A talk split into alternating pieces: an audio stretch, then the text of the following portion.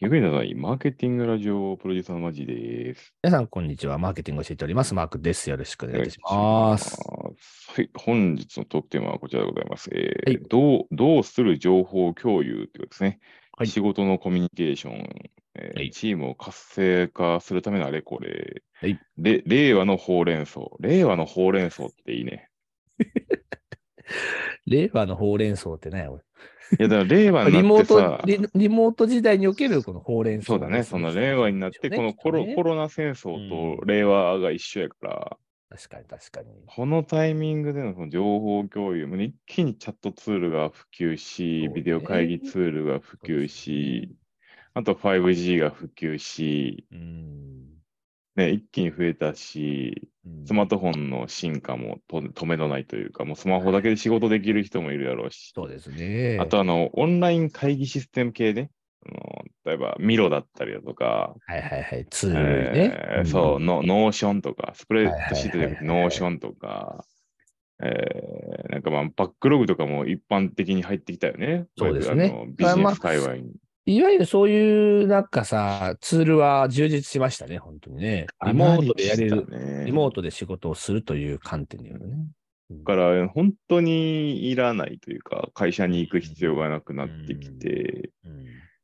これ最近 WeWork に行ってるんですけど、あのおう社社会会社員の方で、大阪が WeWork なんでアカウント持ってるとオールアクセスなんでどこでも行くんですけど、便利ですね。まあ、便利ですよね。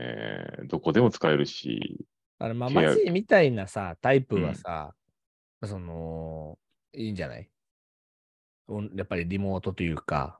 パラレルワーカー自由な働き方って、そうそうそう、いいんだと思うよ、これは。うん。マークさん違うのうーん、まあ、俺もどちらかというと、だからそっちでいいんだと思うけど、うんチーム単位とかで考えると、個人にやっぱ依存しちゃうんで、うんうん。今日こっちのニュースいくこっちのニュース こっちのニュースみたいになってるけど、順番のミスった。うん。でもやっぱりなんかさ、そのコミュニケーションを取るっていう観点とか、うんうん。なんかこう、例えばだけど、新人が来て、そのう新んしい新人に対して、その、何か教えるとかって時に、リモートって俺やっぱ限界あると思うんだよね。いやでもさ、俺、新人っつっても、9月に入った人が大阪拠点にいるし、うん10月に入った人が福岡拠点にいるし、で、会ったことあるの1回とか2回とかやねんな。だから、その自己完結型の人は俺なんか全然それでいいと思うのよ。そうね、例新え卒はば、無理ね。マジと確さ、かにね別にいちいち俺が顔合わせて、じゃあ一緒に仕事しましょうかっていう、なんかさ、うんうんうん感覚もないし、確かなんに。かこれお願いししますって言ったらさ、はい、わかりましたってこう、ますまあ普通になんか納品してくれるわけじゃん。だからその、うんその関係値がある場合ってなんか全然リモートじゃなくてもいいけどね。確かに。だけど、なんか、あの、全然別のアンケートだったけど、うん。あのーリモートに関して、なんか不満があるの、何ですかっていうアンケートがあってね、 うん。従業員がのアンケートに、成果が評価されないっていう、おーなやってることは評価されないだから、ちょっと言葉のニュースが、あの、忘れちゃったんであれなんだけど、この間たまたま見たんだけどさ、それが1位に上がってて、ああ、そういうことなんだと思ったのは、いやだってさ、リモートでさ、成果ってさ、別にさ、うんあ あリモートじゃなくても成果は成果じゃんって。なんか思もうう変わ変わらん変わらん変わらん。要はその、でもやってることは評価されないのが不不満だっていうのが1位に来てるってことは、いや、お前サボっとるだけやないかいって 話そうそうう。そう。プロスプロセス、プロセスはプロ見セてなスいよ。評価とか、そう、別に見る必要ないやんって話なんだけど、だから、いかにこう、なんていうのかな、か監視がだから正しいとも別に思わんねんけど、だからしょ従業員側も結局だから成熟してないと結構リモートっていうのはやっぱ難しいのかなっていうのはなんかね、なんとなく俺の感じで、まあ明日ちょっと取り上げようと思ってたけども、なんかほら、ツイッターの人もさ、なんか、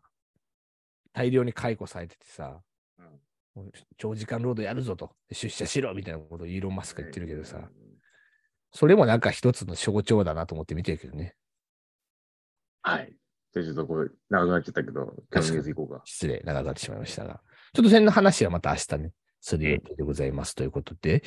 えー今日のニュース、こちらですね、えーと、今後のデジタルマーケティングが感覚に働きかける、注目すべきは聴覚ということで、あの本をね、えーセンスという本が紹介されてる、今日は。えークリーンレスラボっていう、確か TBS かどっかの子会社なんですけど、TBS ラジオだったかな、うん。その人たちは教授で書いてるんですけど、まそうそうあそう、なんだろうな、まあ、なんだろう、この音声界隈では何年も前から言われているというか、タイトルがすごいね、これね。うん、サブタイトルが。ネットの勝ち組は何をしているのか。人間は楽な方に流れる。そして戻れない。 なんや、このタイトル。まあ、普通なタイトルで。うん。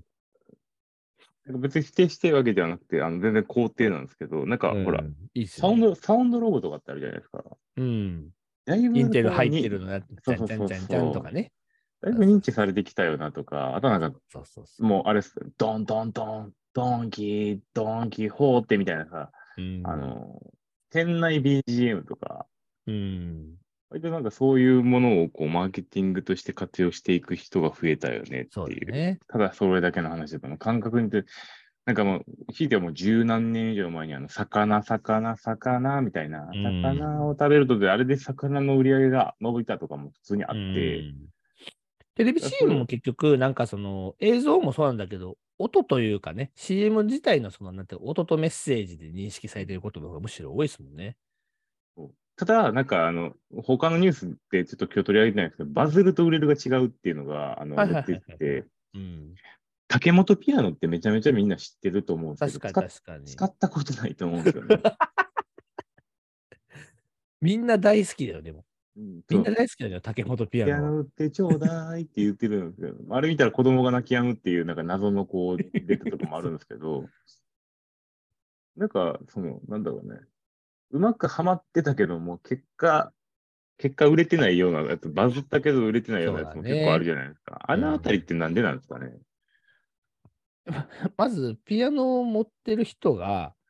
あ の、限られてるから、ものすごくこう、ちっちゃいパイにまずいるっていうのがあるのと、だけど逆に言うと、第一早期率は俺すごい高いと思ってて、うんはいね。あーピアノ売ろう。どこで売ろうかな。竹本ピアノは絶対頭の中によぎると思うんで、そうだよだからね。その一定の認知のために、あれを定期的にずーっと流してるんやと思うからあな。れでさ、こう、うん一定の認知はあるけど、その後に、ブランド早期として第一早期したはずなのに、UX 上いけてないから、ウェブで検索しても出てけへんから、で、結局どっかに取られちゃうっていうことが発生するじゃん。 そういうの多くないだから、いい意外とさ、よくあるのが、そういう、いわゆる認知系の広告やってんのに、うん。なんかその、網は張このってないと先いうか。のそう動線をなかなかこうね、あの設定しないっていうのよくあるよね。だから、そう、だからなんかバランス悪い。網を先に張ってってブランド認知をしてないから、なんかこう、成果が全然出ないみたいな。うん。いや先にブランド認知にこう広告費投入してても、全体的に網を張ってないから、まあターゲットユーザーがどういう行動を起こすのかはあまり把握されてないから、うん結果的にあの取りこぼしてるみたいなのもまあね。よくあるというか、もうほぼそうだよね。ちなみにあの竹本ピアノのサイトはなかなかファンキーやったよ。今言うだけど。でちょうだいピアノ買い取り台数第1位。ピアノ売ってちょうだい。電話してちょうだい。にゃーって。累計台数とかじゃないのもう多分。わかんないけど。 1979年創業らしいですね、竹本いピアやノー、さすんね。ごいね。だから第一送客すごいし、やっぱ電話っていうところで、やっぱ本当ターゲットはニッチなんでしょうね。うん。だけどやっぱりピアノってなかなかね、確かに、そんなに言うほど最近、あの、電子ピアノとかは多くなってきたけど、いわゆるリアルピアノみたいなものがなかなかこう、買うっていうご家庭は少なくなってきてると思うんで。なるほどね。まあ、それも含めてだから、ちょっとこうね、どういうサービスが今後、竹本ピアノ展開していくのかとか、ちょっと気になるけど、ちょっとそれはまた別の話ですね。せんね音音声の話だと、音声。確かに確かに音声の話ですけども。はでもい、だから音声広告ってなんかいまいち使ってなくないですかマークさん使ってる代理店で。いや、なんかね、最近でもちょくちょく言われてるかな。あの、音なるっていう代理店さんが結構有名あーで、ずっとそはいのはい音声関連の八木さんを、まあ、取り扱ってる会社さんですけど、まあ、でもなかなか、あのーなんていう位置情報と連動してお音声出すとかね、この位置に行ってる人に対して音声広告出すみたいなのがあって、うん。俺がたまたま絡んでるからかもしれないけど、駅駅の看板を出す人に、えー一緒にその駅にいる人にも音声出すっていう、なんかその看板と音の連動みたいなことをやる広告のパターンみたいなものを提案したりっていうことは結構ありましたけどね。ちゃんで、まあ、最後にお伝えすると、ちゃんとしたマーケティングのラジオをされているのが、オトナルのポッドキャストでございますというところで、はい。我々はあの役に立たないマーケティングラジオでございます。ありがとうござい ます。は雰囲気の触りだけね、い、本日やっております本。日もどうぞよろしくお願いいたします。はい、バイバイ。いらっしゃい。